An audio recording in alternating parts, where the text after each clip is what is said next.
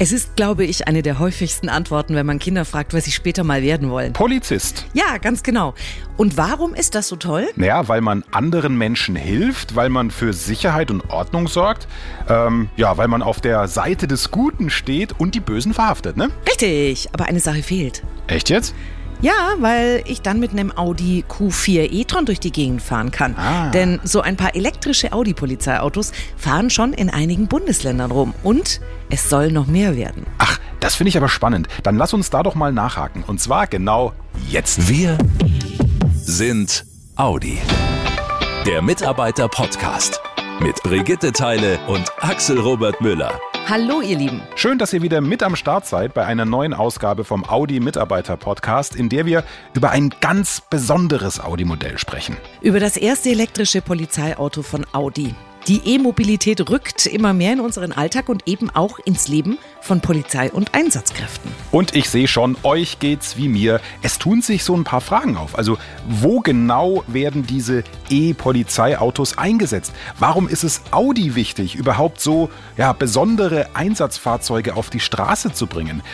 Wo sind die jetzt schon zu sehen oder wo werden die Q4 e-tron Polizeiautos demnächst zu sehen sein? Alles gute und spannende Fragen, die wir jetzt mit Sören Rinka beantworten. Er ist bei Audi unter anderem zuständig für den Verkauf von Einsatzfahrzeugen. Wir haben uns auf das Du geeinigt. Vielleicht fangen wir erstmal mit einer allgemeinen Einordnung an, Sören, bevor wir zu den neuen E-Polizeiautos kommen. Es gibt ja jetzt auch schon viele Audi-Polizeifahrzeuge auf Deutschlands Straßen, Verbrenner. Wie viele sind denn da im Moment unterwegs? Also so Pi mal Daumen, damit wir da mal eine Vorstellung haben. Ich würde gerne mehr Fahrzeuge in Deutschland unterwegs haben wollen. da muss man vielleicht dazu sagen, dass wir erst 2015, 16 wieder in das Polizeigeschäft eingestiegen sind. Mhm. Davor waren wir ja lange, lange nicht präsent gewesen und haben jetzt ganz grob so circa sieben bis 800 Fahrzeuge, die man sieht. Also spreche ich immer von den Fahrzeugen, die eine auffällige Folienbeklebung drauf haben mhm. und so einen wunderschönen blauen Dachbalken oben drauf haben. Aber das gibt doch viel, viel andere Fahrzeuge, die man so nicht sieht. Und das sind so verdeckte Polizeifahrzeuge. Die Kripo-Fahrzeuge, verdeckte Ermittler, die überall in der Republik rumfahren, die meistens dann erst auffallen, wenn sie hinter einem sind oder neben einem sind und eine Kelle dann rauswinken oder ein rotes Licht anschalten, dass man bitte anhalten soll. Wie kam es dazu, dass ihr wieder Sonderfahrzeuge für die Polizei anbietet? Seit Jahren schon haben wir so ein, so ein Engagement, was das Thema äh, Rettungskräfte betrifft, Notärzte, Feuerwehren mhm. äh, in diesem Segment.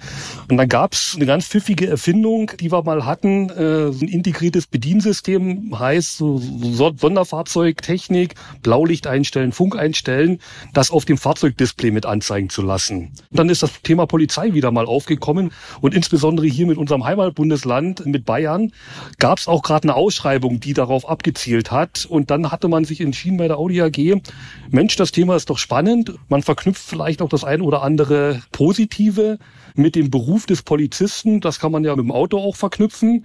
Mehr in die Öffentlichkeit kommen, mehr Sichtbarkeit zeigen. Wo genau können wir denn jetzt schon Q4 e-tron Polizeiautos auf den Straßen sehen, Sören? Und wo werden die dann auch in Zukunft noch fahren? Also Q4 e-tron ist wirklich etwas, was ganz frisch ist, was auch gerade am Entstehen ist. Wo kann man sie sehen? Auf die Frage ganz konkret zu beantworten. Es sind recht wenige Fahrzeuge. Konkret drei Fahrzeuge, die in Baden-Württemberg derzeit fahren, als Funkstreifenwagen, wieder Folie und Dachbalken. Und seit neuesten auch neun Fahrzeuge in Bayern. Das sind aber alles Testballons gerade, die die Polizei testet und erfahren möchte, wie ist so ein Fahrzeug im Alltag bei denen. Wie schlägt er sich vom Laden her, von, von den Fahrstrecken her, von dem Equipment, was die mitnehmen müssen? Was passt alles im Kofferraum rein? Das sind so, so, so Themen, was für die total wichtig ist. Hat so ein Elektroauto für ein Polizeiauto genügend Wumms, wenn es wirklich mal darum geht, hinterher zu fahren? Ja, ich glaube, das ist gar nicht so wichtig für die manchmal. Ah, okay. So der normale Streifenwagen muss das nicht unbedingt können.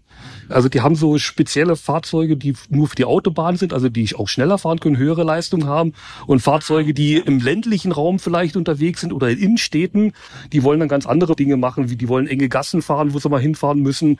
Und wenn es mal wirklich schnell sein soll oder lange Strecken sein wird, dann lösen die sich auch immer ab, weil auch Verbrennerfahrzeuge müssen ja ab und zu mal in die Tanksäule ran dann übernimmt einfach ein anderes Fahrzeug die Verfolgung oder auf der Strecke liegend werden weitere Fahrzeuge dazugerufen, die dann bestimmte Streckenparts übernehmen. Wenn man jetzt wirklich mal in Richtung Hochgeschwindigkeitsverfolgung oder sowas geht über lange Strecken. Ich weiß, dass ihr, ähm, das haben wir in einem unserer letzten Podcasts gemacht, auch Sonderumbauten macht, zum Beispiel für Menschen mit Behinderung. Wie ist das denn mit Polizeifahrzeugen?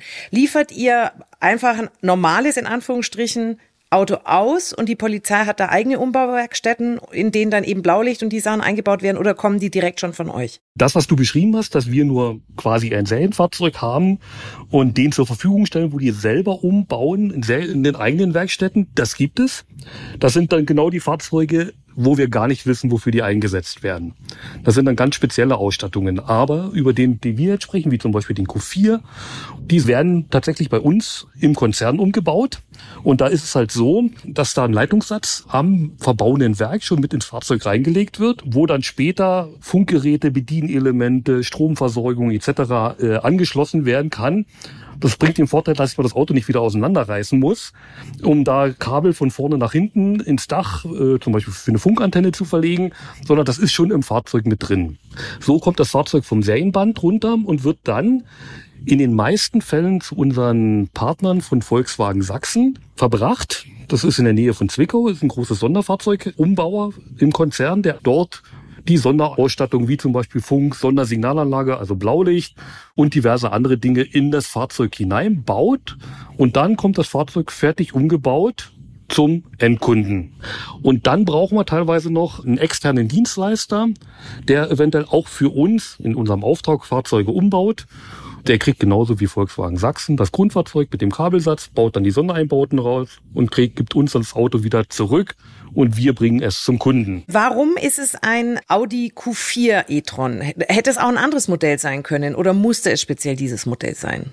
Für die Elektroflotte, da muss ich nur gucken, was ich derzeit in unserem Produktportfolio habe. Mhm. Und da ist es der Q4, der als einzigstes annähernd auch das bieten kann, was vielleicht heute die Polizei in einen Audi Q5 hinten reinpackt, im Kofferraum zum Beispiel. Die müssen ja so Equipment mitnehmen, wie irgendwelche Leuchten, Waffenkasten, wo eine Waffe drin ist und dann Absperrbänder und Kegelchen und so weiter, eine Schippe, ein Besen und alles so eine Dinge müssen die ja in den Kofferraum reinbringen und müssen im Zweifel auch noch zu dritt im Fahrzeug sitzen. Also zwei Beamte vorne, eventuell noch ein Delinquent hinten reingesetzt.